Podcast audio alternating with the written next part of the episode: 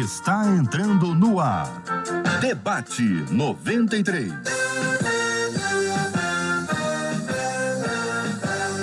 Realização 93 FM. Um oferecimento Pleno News. Notícias de verdade. Apresentação J.R. Vargas. Alô, meu irmão. Alô, Aqui fala J.R. Vargas. Estamos de volta. Começando aqui mais uma super edição do nosso debate 93 de hoje. Bom dia, Marcela Bastos. Bom dia, JR. Bom dia aos nossos queridos ouvintes. Mais um dia, mais uma quinta-feira, para a glória do nosso Deus. Os nossos ouvintes participam hoje com a gente através do nosso WhatsApp 21 96803 8319. 96803 8319. Mais um debate 93 para aprendermos sobre o nosso Deus e ouvirmos a voz dele. Bom dia para quem nos acompanha pelo rádio em 93,3. Bom dia para quem está pelo aplicativo app da 93 FM, que você baixa de forma gratuita em qualquer loja virtual e você vai acompanhar a gente com toda alegria aqui, seja Android, seja iOS. Bom dia para você que nos acompanha pela transmissão pelo site radio93.com.br ou ainda pela nossa página do Facebook o Facebook da 93 FM e a nossa, o nosso canal no YouTube, o canal do YouTube da Rádio 93 FM. Você vai encontrar com a gente lá, vai interagir, porque agora é assim, é um jeito novo de fazer rádio. É rádio com jeito de TV, para ficar assim, mais pertinho de você e termos essa interatividade tão especial. Marcela, Vamos conhecer as feras que estão aqui conosco nas nossas telas no Debate 93 de hoje. Com muita alegria, as nossas feras estão chegando nas nossas telas. Hoje, estreando com a gente como a nossa menina da tela, a doutora Fátima Fernandes Cristo. Ela que é médica geriatra e cardiologista. Também é coordenadora e fundadora do Ponte do Idoso Hoje com a gente também o pastor Gilton de Medeiros, que é diretor executivo do Ministério Vida Radiante, e o pastor Cláudio Eduardo, que é mobilizador da Junta de Ação Social aí da, da Igreja Batista Carioca, quer dizer, da Junta de Missões Carioca, e ele que coordena aí o Lar Batista do Idoso, uma super mesa para um super debate 93, aliás, importante debate 93 para todo mundo que está acompanhando a gente hoje. Por que, é que nós estamos tratando desse tema hoje, Marcela? Conte aí a razão. Hoje é o Dia Internacional do Idoso. Então... Parabéns, Gilton. Gilton. obrigado, obrigado. Então, Muito nós obrigado pela parte que me toca. e nós trouxemos essa equipe fantástica para a gente conversar um pouquinho sobre a questão do idoso tanto nas nossas igrejas, quanto nas nossas famílias e na nossa sociedade. A gente tem muito para falar sobre isso. Ô, Fátima, eu estou implicando aqui com o Gilton, porque eu conheço o Gilton há muitos anos. Então, se eu conheço há muitos anos, é sinal de que nós dois estamos na mesma estrada há muitos e muitos anos, pela graça de Deus. Mas a temática do, do, do idoso tem sido muito mais discutida recentemente. A gente tem um tema, a Marcela vai ler esse tema, e eu quero encorajar você, querido ouvinte que nos acompanha, a estar conectado nesse assunto. Nós estamos envelhecendo. Louvado seja o nome do Senhor, que a outra opção, você já sabe qual é. Não envelhecer tem uma outra possibilidade. Agora, é possível envelhecer com saúde?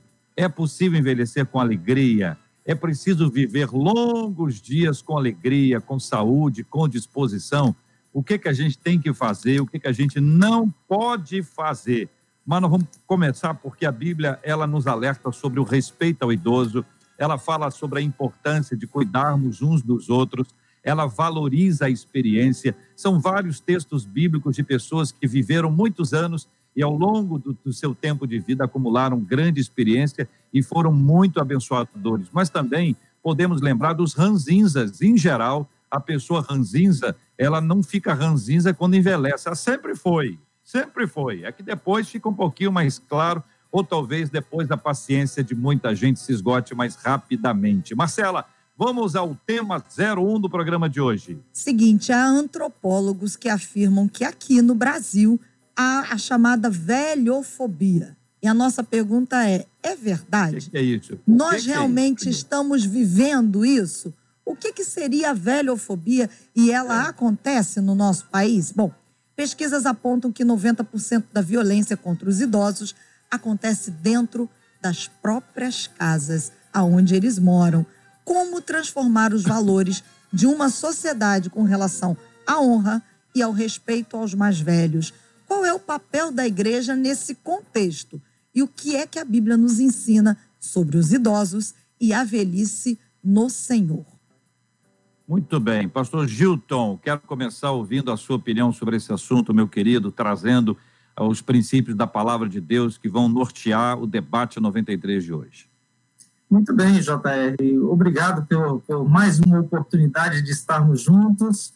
É uma alegria estarmos participando do debate. Um abraço para todos os nossos ouvintes e para todos os nossos amigos que estão participando da nossa mesa virtual, né? É, a verdade, JR, é que nós temos um fenômeno na sociedade que é a cada vez maior dificuldade das pessoas se comunicarem. Quando não há comunicação, as pessoas transformam a comunicação em agressão, que, que é, é um tipo de comunicação que, que se manifesta pela violência.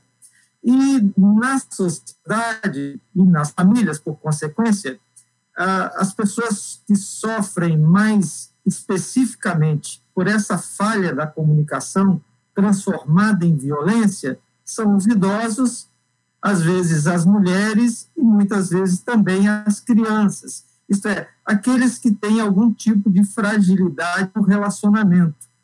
É, eu não tenho informações estatísticas para dizer que teríamos um quadro de rejeição a as pessoas idosas, essa chamada velha velhofobia. Não sei nem se, nem se esse termo é cabível, mas existe sim um quadro epidêmico de agressão na sociedade, contra velhos, contra mulheres, contra crianças, e isso acho que a gente pode trabalhar mais ao longo do debate. E aí, doutora Fátima Cristo, muito bom dia, seja bem-vinda, nossa menina da tela de hoje, privilégio tê-la aqui conosco no debate 93, na Rádio 93 FM. Queremos ouvi-la também, suas palavras iniciais sobre esse assunto. Adorei o Meninas. Obrigada, Marcela, realmente foi muito bom. Mas olha só, eu também sou idosa, viu, JR? Eu já estou com 61 anos. Então, é, eu me sinto muito bem e poder já estar tá representando aí os idosos embora já lute pela essa causa aí, vamos dizer assim, dos idosos, né, quase com a militância há 37 anos, né, mas agora eu já me transformei numa idosa, então agora é causa própria também. É, a questão do envelhecimento é, é, é tem que ser discutida mesmo, porque o, o mundo inteiro está envelhecendo, ou melhor, já envelheceu, e muitas pessoas ainda não se tocaram nisso, né? principalmente os nossos é, é, o poder público, né? os nossos governantes. Então, a gente tem feito na geriatria, uma gerontologia, quase que uma campanha para ver se eles entendem né, que não dá mais para falar do Brasil, um país jovem, nem dá para falar né, na questão do envelhecimento como uma coisa de minorias ou de é, pessoas é, separadas, né, segregadas da sociedade, embora a mentalidade das pessoas ainda seja essa. Então, a gente realmente tem que estar discutindo isso. Acho ótimo, excelente, ainda mais hoje, no Dia Internacional do Idoso, a gente está trazendo esse assunto aqui. Parabéns, né, vocês, por estarem trazendo esse debate e, mais uma vez, obrigada pelo convite. Muito bom. Pastor Cláudio Eduardo Macedo, muito bom dia. Seja igualmente bem-vindo ao debate 93 de hoje. O pastor Cláudio está com a dificuldadezinha na câmera, mas a gente vai continuar com o senhor aqui, com a câmera ou não é, para acompanhá-lo e para que os nossos ouvintes que estão no rádio possam ouvir a sua boa voz e também termos aqui a sua palavra inicial e a sua opinião sobre esse tema, sobre o qual nós vamos estar discutindo hoje aqui. Pastor Cláudio, bom dia, seja bem-vindo ao Debate 93. Bom dia, é uma alegria poder estar com vocês, é uma alegria poder falar aos ouvintes a respeito de uma causa que é tão importante para a nossa sociedade. Infelizmente, no decorrer da nossa história, perdemos a visão de valorização da pessoa idosa. Por isso, como cristão, como pastor, eu tenho levantado essa causa com o objetivo de trazer a visão de que cuidar dos idosos é responsabilidade da família, é responsabilidade da sociedade e é responsabilidade do Estado. Cada um cumprindo o seu papel. E apesar de termos uma visão, às vezes equivocada, de que a pessoa idosa já não serve mais para nada, nós precisamos mostrar, inclusive à luz da Bíblia, que Deus tem levantado homens e mulheres no decorrer da história cristã, idosos que fizeram diferença na sua comunidade, na sua sociedade. Então, eu conto com a participação de todos nesse momento, inclusive da, da enquete, no sentido de entendermos de que maneira estamos olhando para os nossos idosos. Muito bem. Existe, de fato, gente, uma preocupação grande com esse tema, com esse assunto, seja no campo da saúde, seja no campo social, mas, sobretudo, também no campo espiritual. A gente vê várias movimentações de cuidados especiais, de apoio. Então, eu quero perguntar ao pastor Gilton, a partir dele, ouvindo também a opinião da Fátima, do Cláudio, sobre esse, esse tema, né? Quer dizer, a gente, a gente já com, compreende a importância de, a gente fala muito de tratar das crianças, a gente fala muito sobre esse tema que tem sido discutido e trazido à baila e tem sido alvo de grande investimento de todos nós. E a questão dos idosos, ela se torna também extremamente relevante, porque a gente precisa cuidar de, de todos, né? De uma forma carinhosa, amorosa e de forma especial. Gilton, o que diz a Bíblia sobre esse assunto? Como a gente pode lembrar das nossas cãs e, a partir dela, uh, estabelecer que a importância desse cuidado e desse zelo com aqueles que já viveram mais tempo do que nós?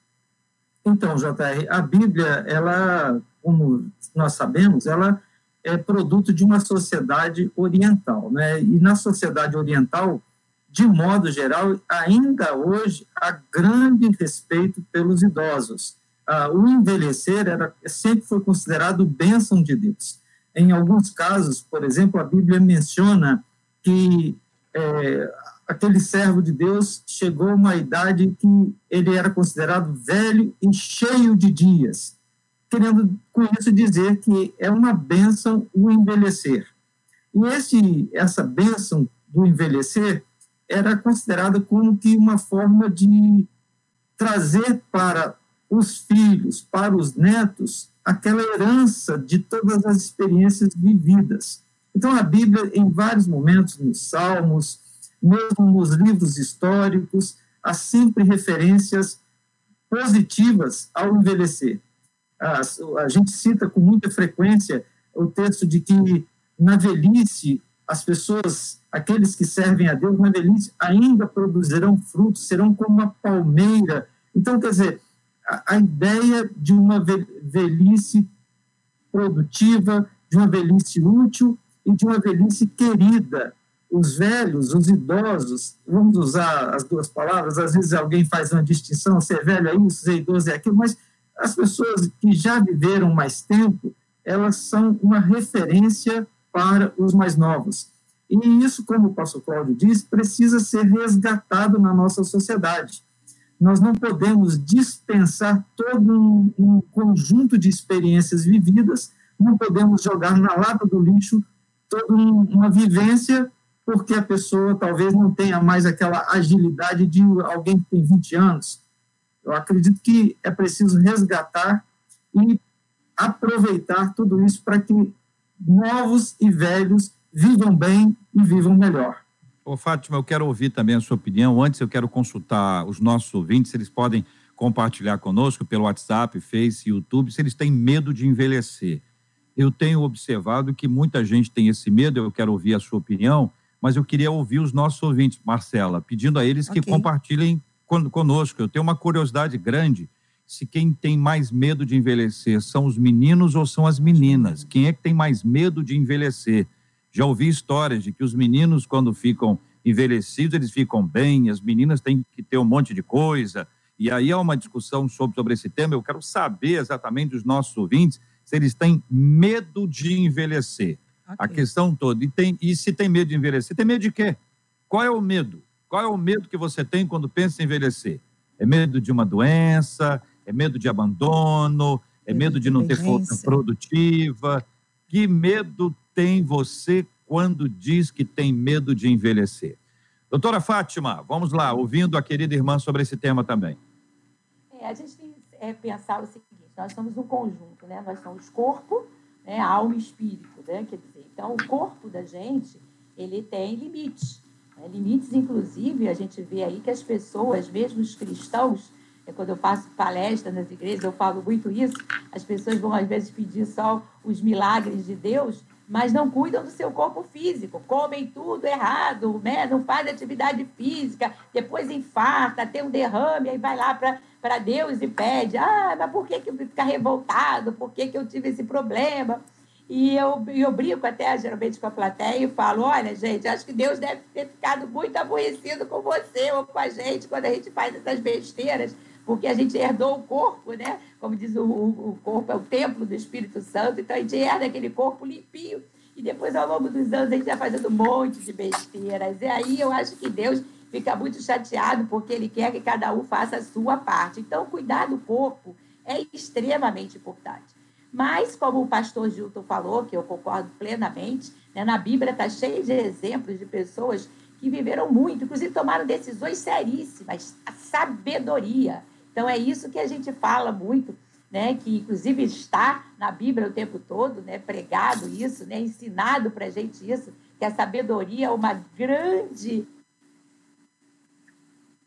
Perdemos o contato com a doutora, caiu a conexão dela. Cláudio, você está aqui conosco, não está, Cláudio? É, ele está. Estou.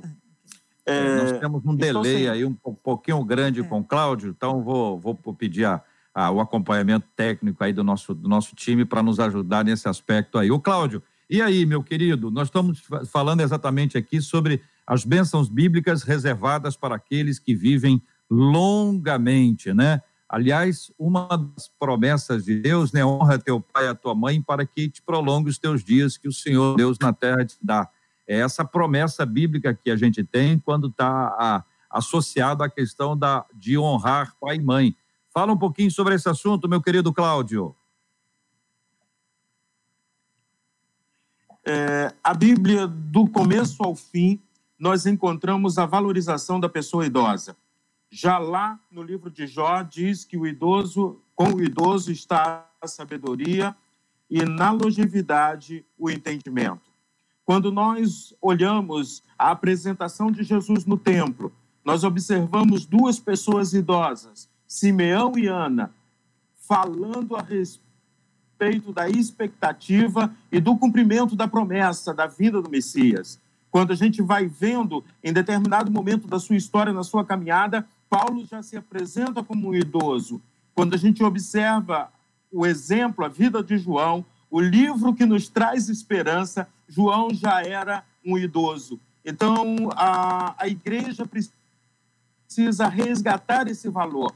O valor da experiência, o valor do aconselhamento, o valor de estarmos juntos é, com pessoas idosas. Deus valoriza as pessoas e Deus trata as pessoas de uma forma sublime. E, inclusive, na própria Bíblia, a palavra do Senhor, eu encontro Deus chamando Abraão por volta dos 75 anos para começar novos desafios, novos projetos. Eu vejo Deus chamando Moisés, já com 80 anos, para encarar desafios novos, uma luta nova, um propósito novo, que era liderar o povo de Deus. Então, a Bíblia, do começo ao fim, mostra que ser idoso não significa que eu não, que eu não sirvo mais para nada. Pelo contrário, ser idoso na palavra do Senhor é uma demonstração clara de que Deus também continua usando as pessoas idosas. E finalizando esse, esse ponto, é, quando eu vejo o cumprimento da profecia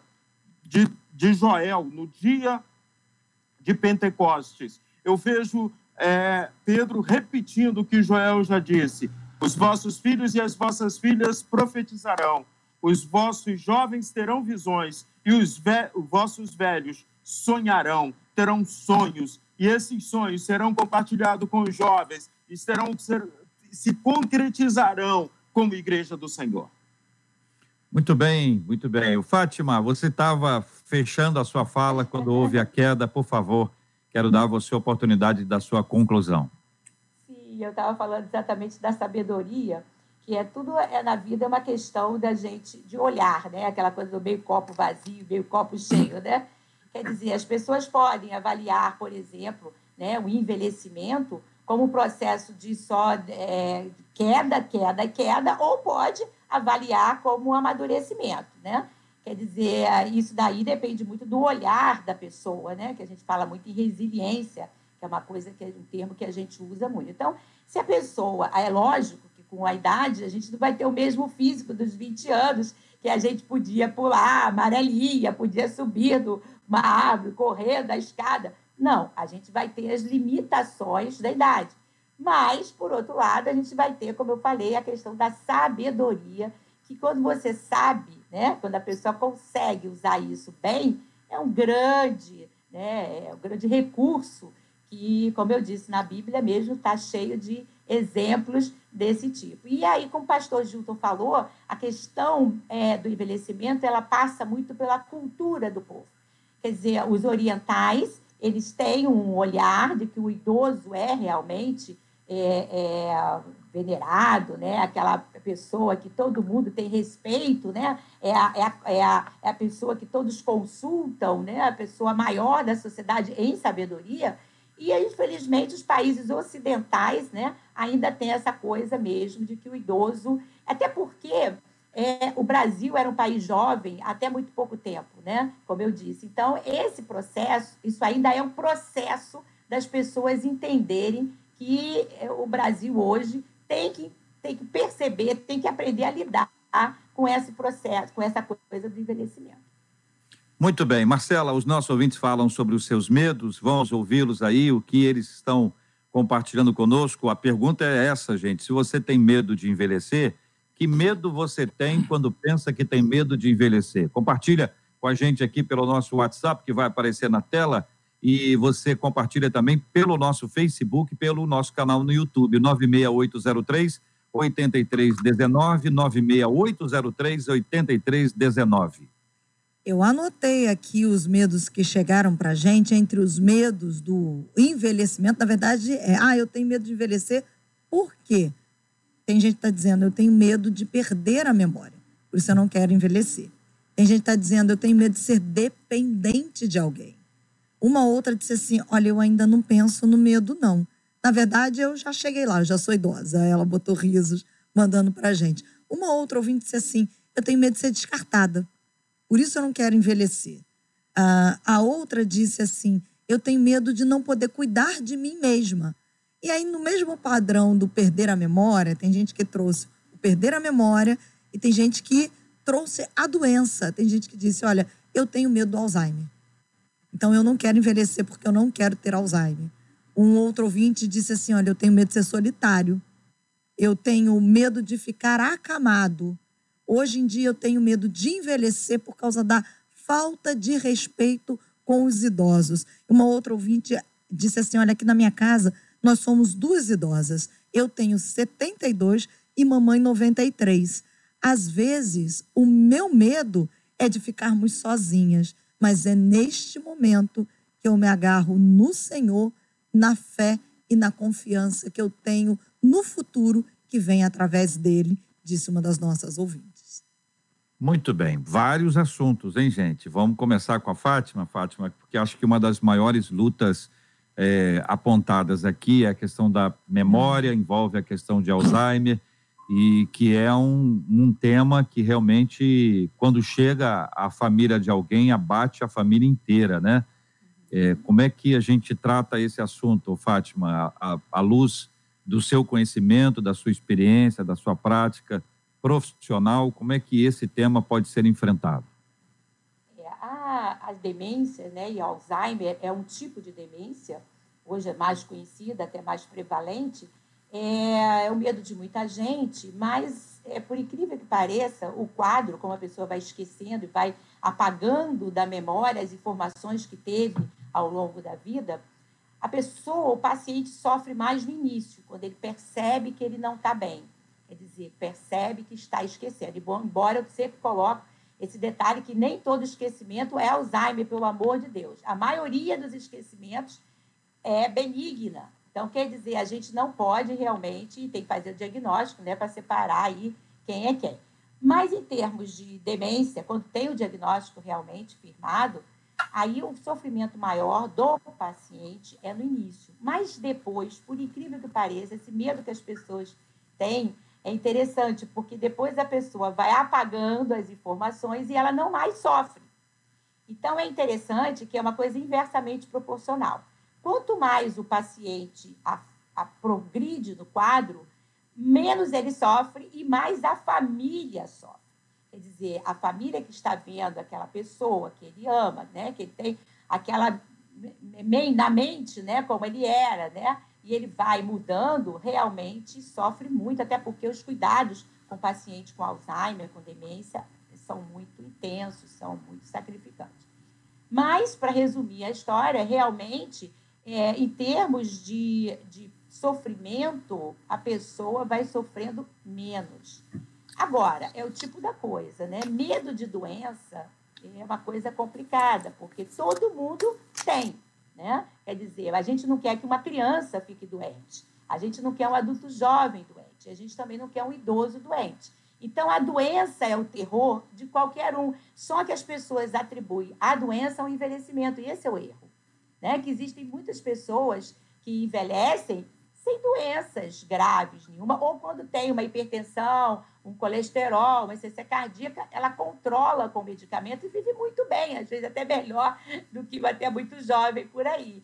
Então, o que a gente tem que estar sempre é, preocupado é com a doença, eu concordo, mas também não viver é, neurotizado com isso. Eu sempre uhum. digo que a gente tem que viver um dia de cada vez.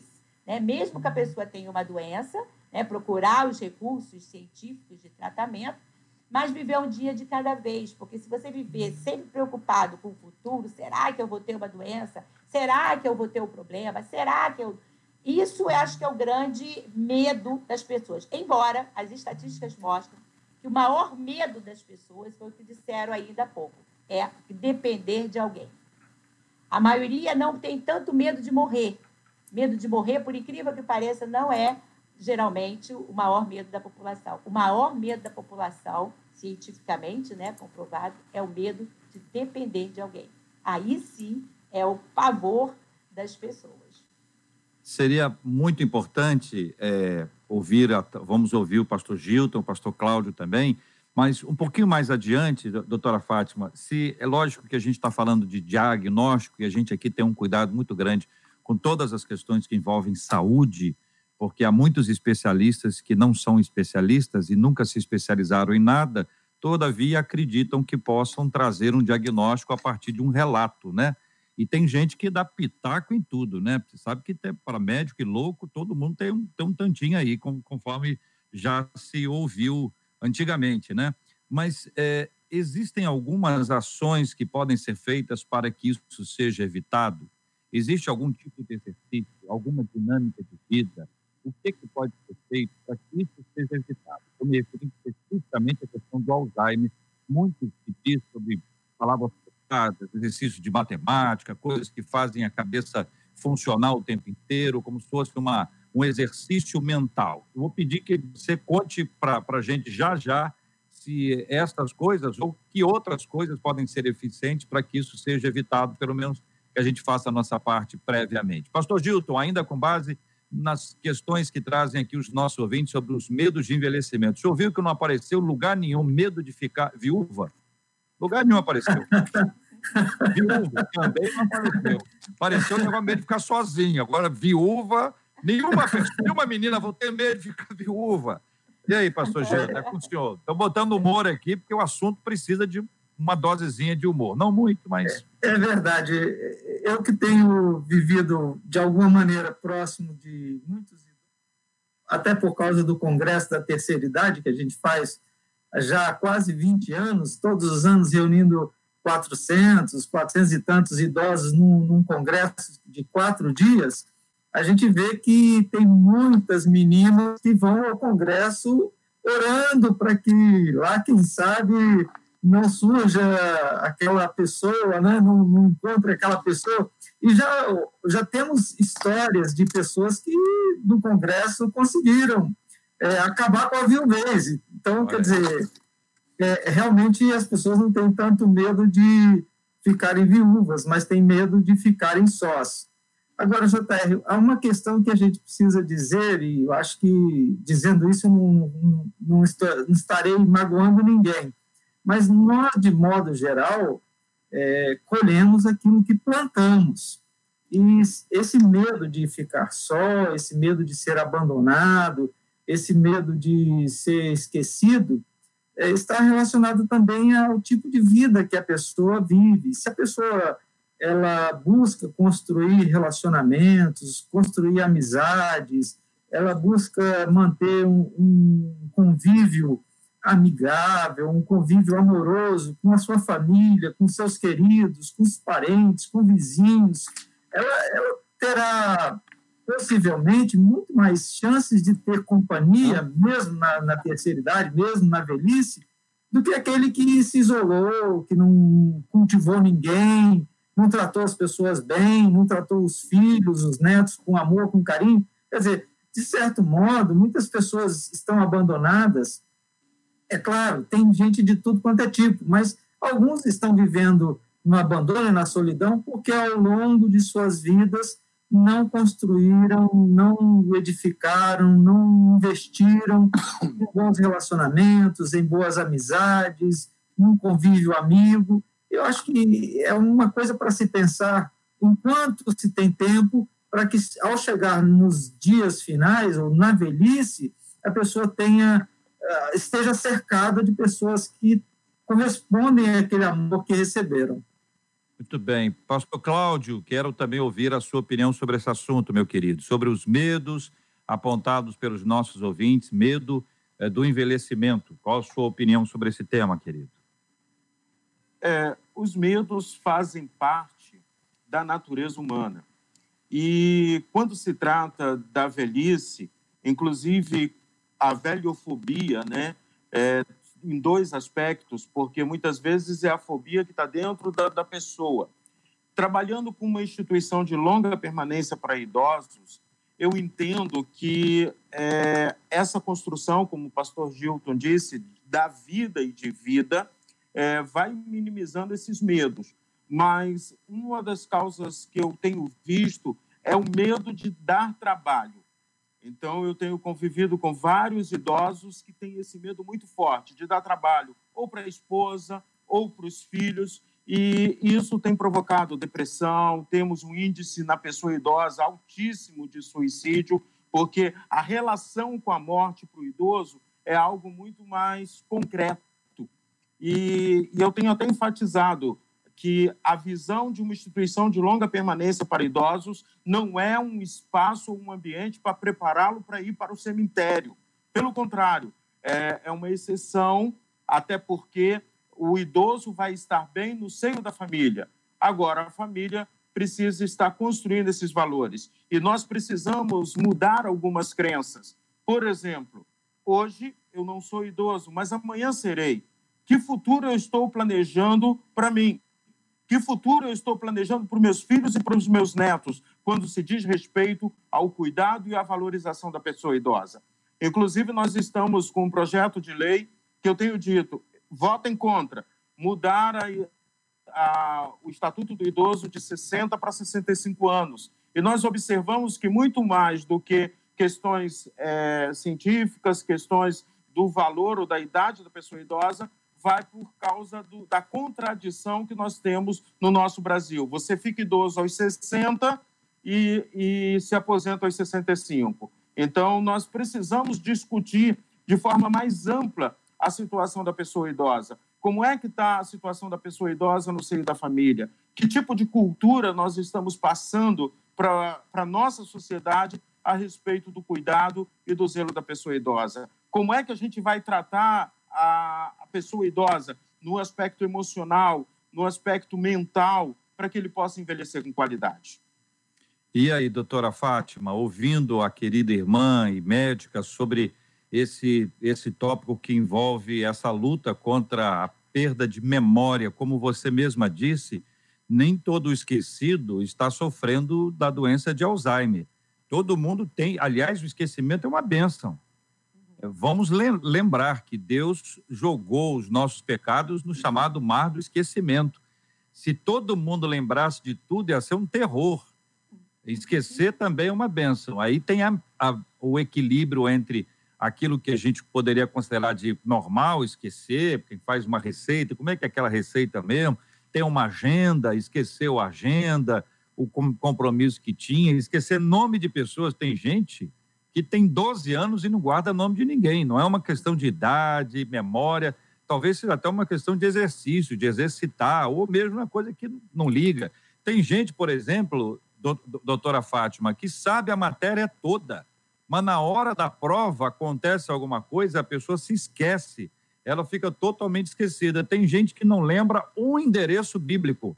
Né? A pessoa diz: O Senhor é o meu pastor e nada me faltará, como está escrito nas Sagradas Escrituras. Aí resolveu o assunto e pastorzada, eu já fiz várias vezes, porque várias vezes você lembra do texto, mas esquece o endereço, onde é que ele está. Então, existe uma coisa normal. Agora, o que fazer para evitar existe mesmo essa coisa do exercício ou é uma enfermidade? Quando ela chega, ela chega e não há o que fazer. Tem. JR, olha só, eu fui anotando aqui algumas coisas que os pastores foram falando. Esse assunto daria muita conversa, porque o pastor falou em depressão, que é uma coisa importante. O pastor Cláudio, o pastor Gilton falou da questão do idoso problemático. Quer dizer, tem uma série de coisas aí que é, depois mesmo, né? Depois mesmo ela vai falar. Quem está vendo pelo vídeo está acompanhando que houve uma queda de sinal. Hoje estamos aqui com muitas emoções é. e é sempre muito bom viver com as emoções que mostra que está todo mundo atualizado, né, Gilton? Aqui a gente não perde o bonde. Ih, Gilton, se é bonde... Se é bonde é do seu tempo, porque no meu é. tempo é VLT, no não, meu tempo estou... é... Eu tô, eu tô com, eu tô no bonde do vapo vapo, como diz o, o Gerson. Muito bem, estamos aí aqui tratando sobre essa temática que envolve a questão dos idosos. Os ouvintes estão é, compartilhando conosco aqui a, a, sua, as suas dificuldades e alguns até se identificando com a minha fala, porque de fato tem muita gente esquecendo de alguma coisa que é uma coisa absolutamente normal. Ô Gilton, quando a gente lembra de sabedoria na Bíblia, a quem você associa quando fala assim, sabedoria na Bíblia? Você é, lembra de quem, Gilton? imediatamente é de Salomão, né? Sabedoria. A pergunta é: o envelhecimento trouxe a ele mais sabedoria ou parece que ele perdeu o juízo, hein, Gilton?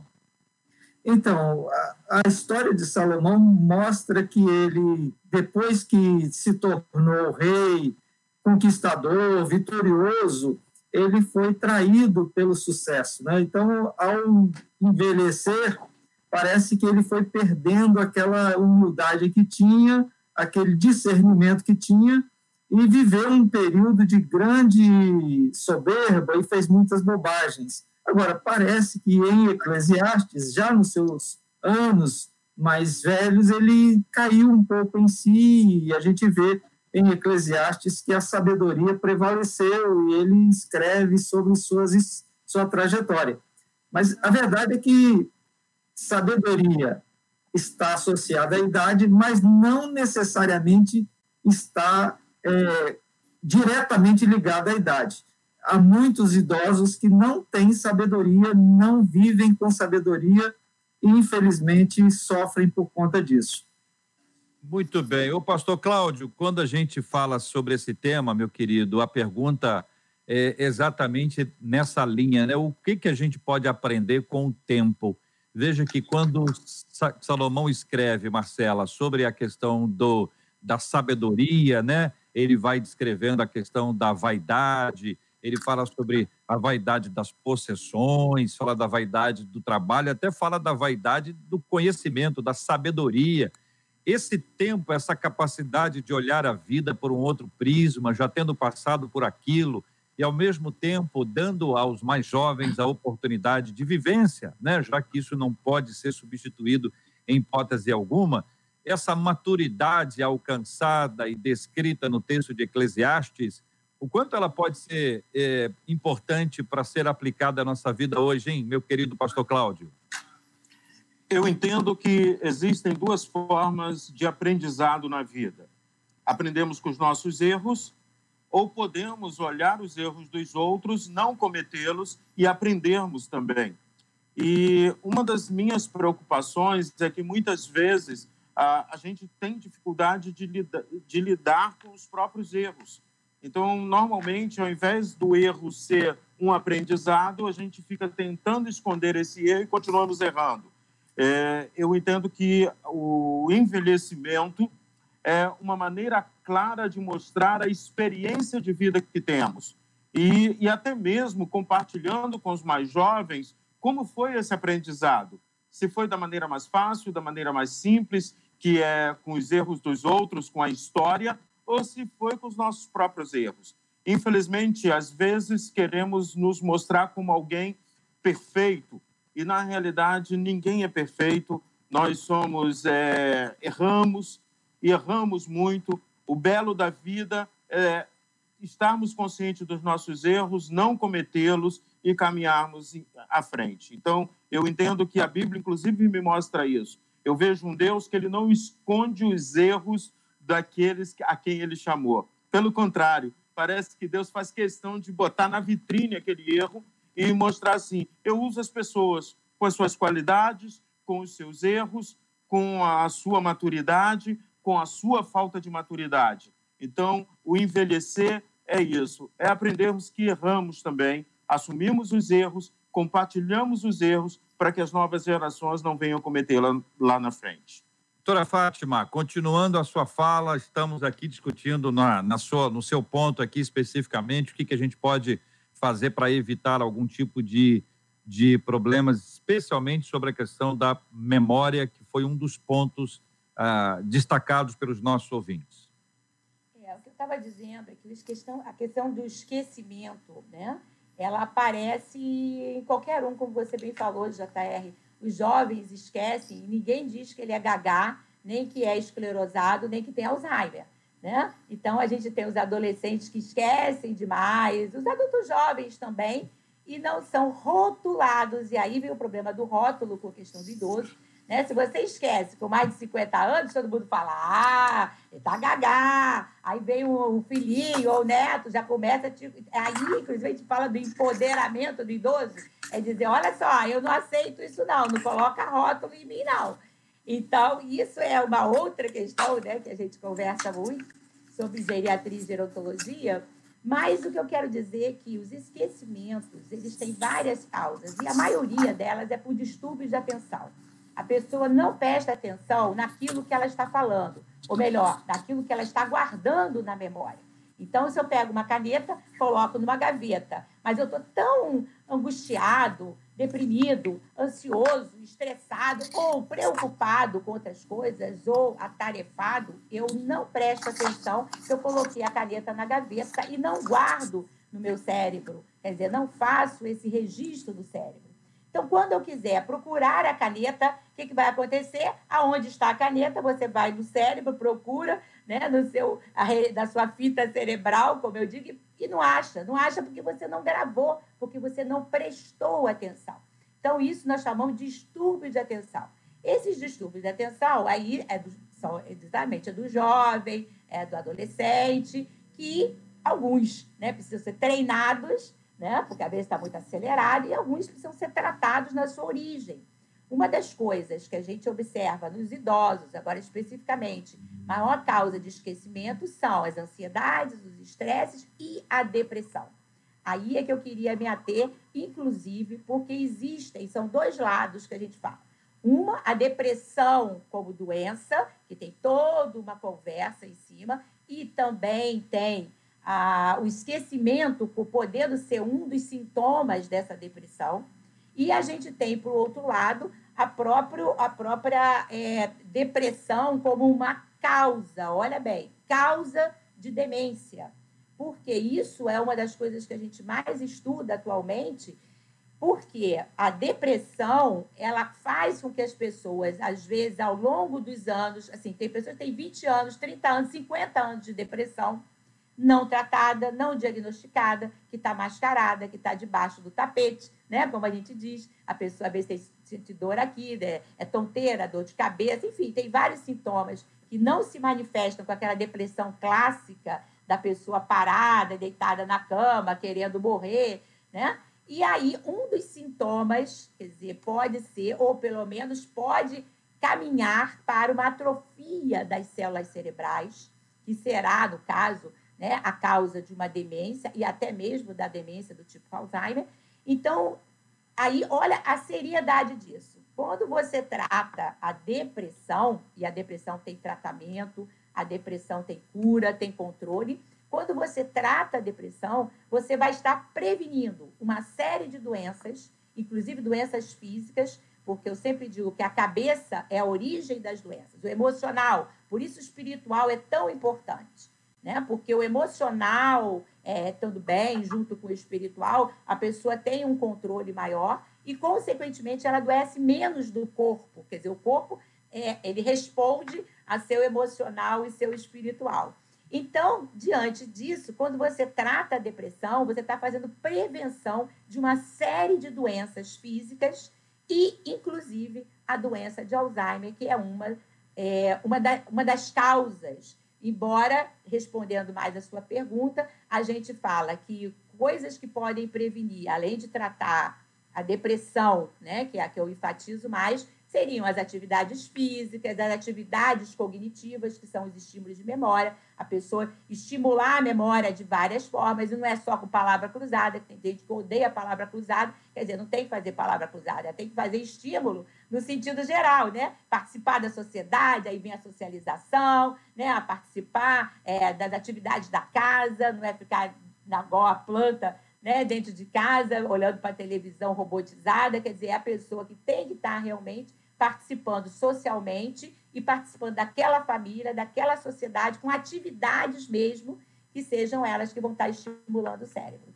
Ô, Gilton e Cláudio, eu acho que aí a gente pode entrar com o que, que a igreja pode, pode oferecer, né? Como que a igreja acolhe, né?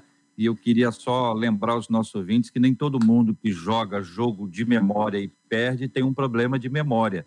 Pode ser que seja ruim do negócio mesmo, né, né Fátima? não tem, tem essa questão de, de, de atenção, porque não é todo mundo. Tem gente que pega isso com uma facilidade incrível. E como pode ter gente que faz só, só grava isso também, não gravou mais nada, não sabe mais nada, só sabe onde é que as pecinhas se encaixam ali. Gilton e Cláudio, e a igreja? Como a igreja pode é. cooperar? Falem aí, queridos. Então, JR, a igreja é o espaço mais inclusivo, eu sempre digo isso, é o espaço mais inclusivo que nós temos na sociedade. Você pode chegar na igreja criança ou pode chegar na igreja idoso.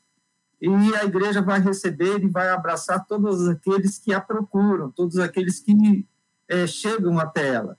Então, primeiro, a igreja deve abraçar qualquer um, de modo especial, como o nosso debate hoje trata do idoso, deve abraçar o idoso deve recebê-lo. Segundo, a igreja é um lugar onde todos podem servir. Se houver uma consciência de serviço, tanto crianças, quanto adolescentes, quanto jovens, adultos ou idosos, todos têm espaço e oportunidades para servir. E servindo, é, é aquilo que a doutora Márcia acabou de dizer. Servindo, a pessoa estará exercitando, estará trabalhando na memória, estará, então, enfim, usando seu potencial. Agora, há uma, uma, outra coisa que é muito importante que a igreja pode fazer, e muitas igrejas têm feito, é criar um espaço, os grupos de convivência da terceira idade, ou grupo de convivência de idosos.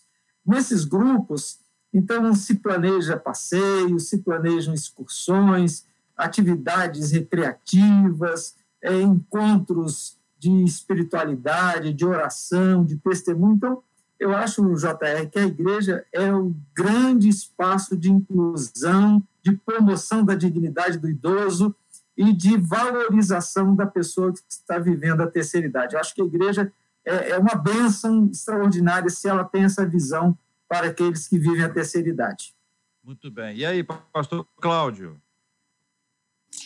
É, eu entendo que, concordo com o pastor Gilton, no sentido de que a igreja é um espaço de inclusão, mas, é, principalmente olhando hoje para a população idosa que nós temos nas nossas igrejas, e entendendo que a população idosa nas nossas igrejas é maior em termos percentuais do que no próprio país, eu entendo também que os líderes deveriam começar a olhar de uma forma muito mais é, inclusiva do idoso. Aí eu começo pelo aspecto físico.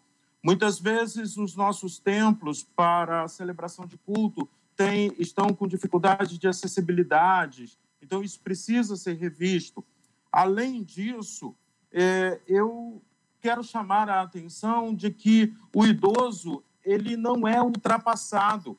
E muitas vezes nas nossas igrejas, a, as músicas, a, a forma de cultuar, ela está muito focada na juventude, na energia da juventude. Não vejo nada errado nisso, mas eu acho que a gente deveria estar buscando um equilíbrio, né? É, e também trazer os idosos na sua participação de serviço principalmente na perspectiva das lideranças.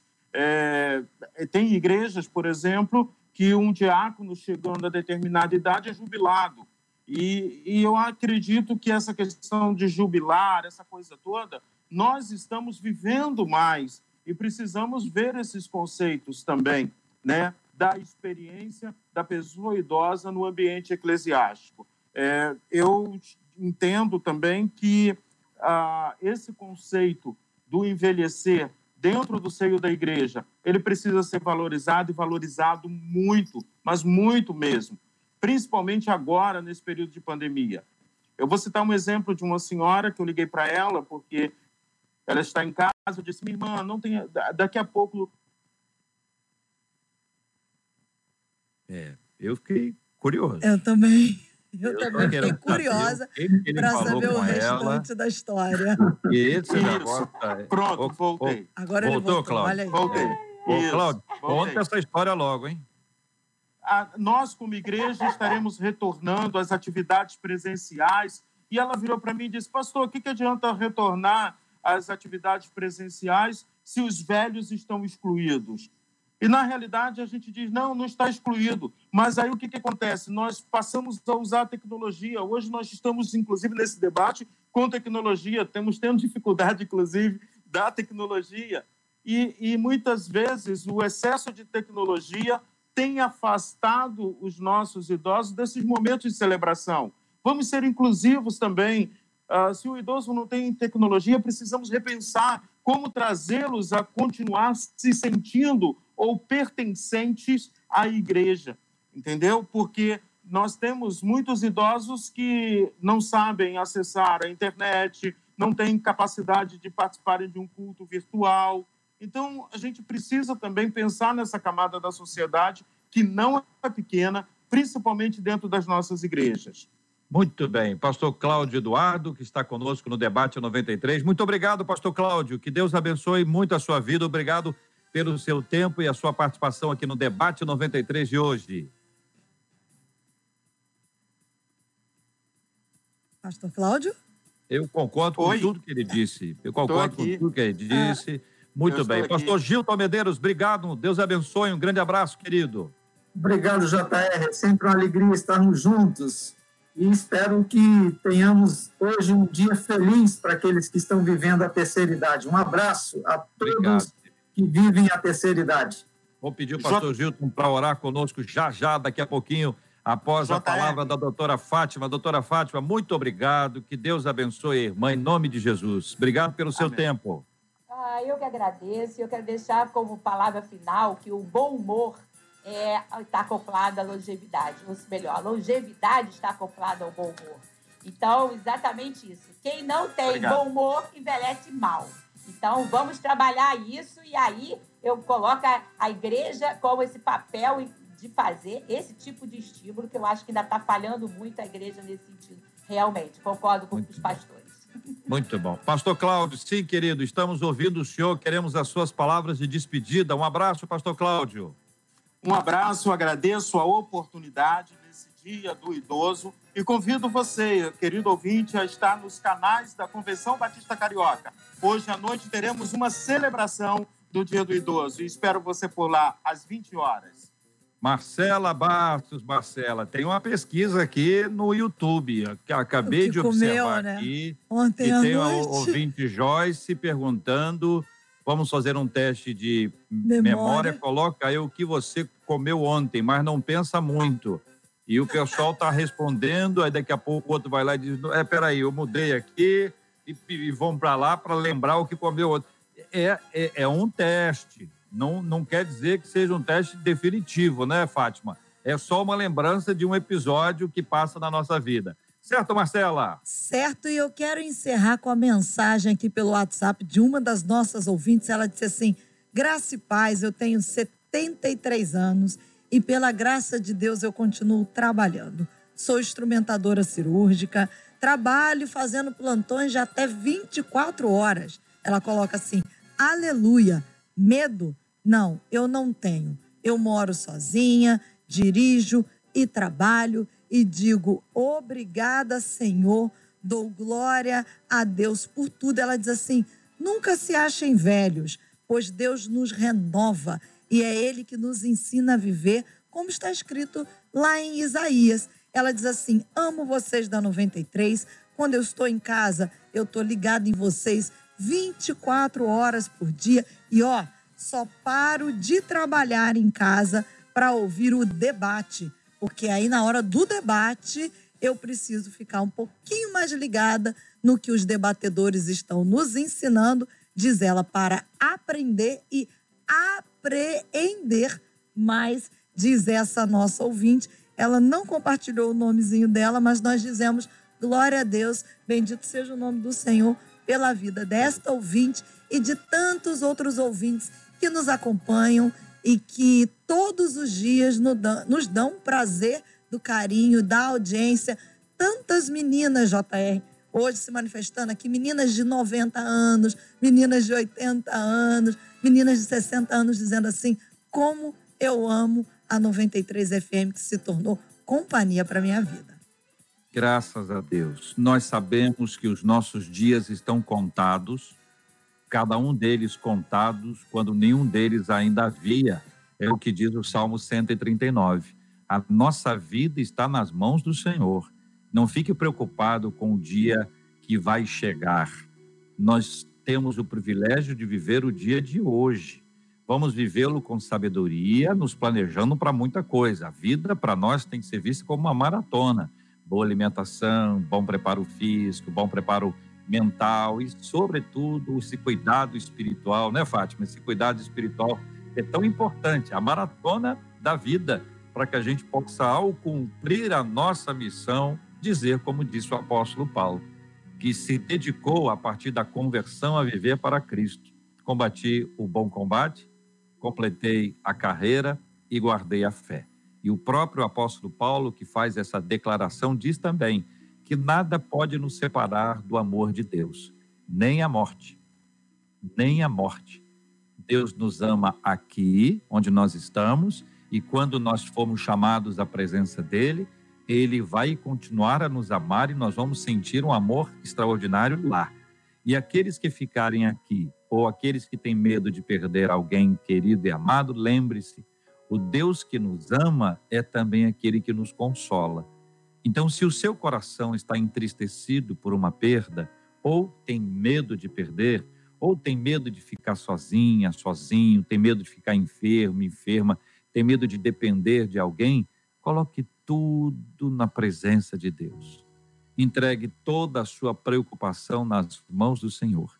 Nós vamos orar agora uma vez mais. Vamos pedir a Deus por cura para os enfermos, consolo aos corações enlutados e vamos apresentar todos esses temas diante de Deus em oração. Pastor Gildo.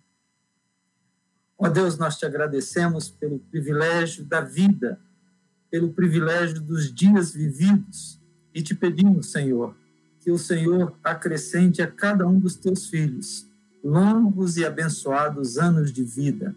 Que nós possamos, como teus filhos, viver na tua presença desfrutando das tuas bênçãos E que o Senhor possa, ó Deus, com o teu grande amor, alcançar a todos aqueles que ainda não te conhecem. E possa, ó Deus, através do testemunho dos teus filhos, tornarem-se também filhos teus, queridos e amados pelo teu grande amor. Ó Deus, seja com aqueles que estão aflitos neste momento, enlutados neste momento, estão chorando, estão precisando da tua presença, que o Senhor mesmo, através do teu Santo Espírito, possa consolar, possa confortar, possa fortalecer e que nós vivamos, ó Deus, na tua presença, para a tua honra, para a tua glória e para a nossa alegria. Oramos em nome de Jesus. Amém. Que Deus te abençoe. Você acabou de ouvir Debate 93.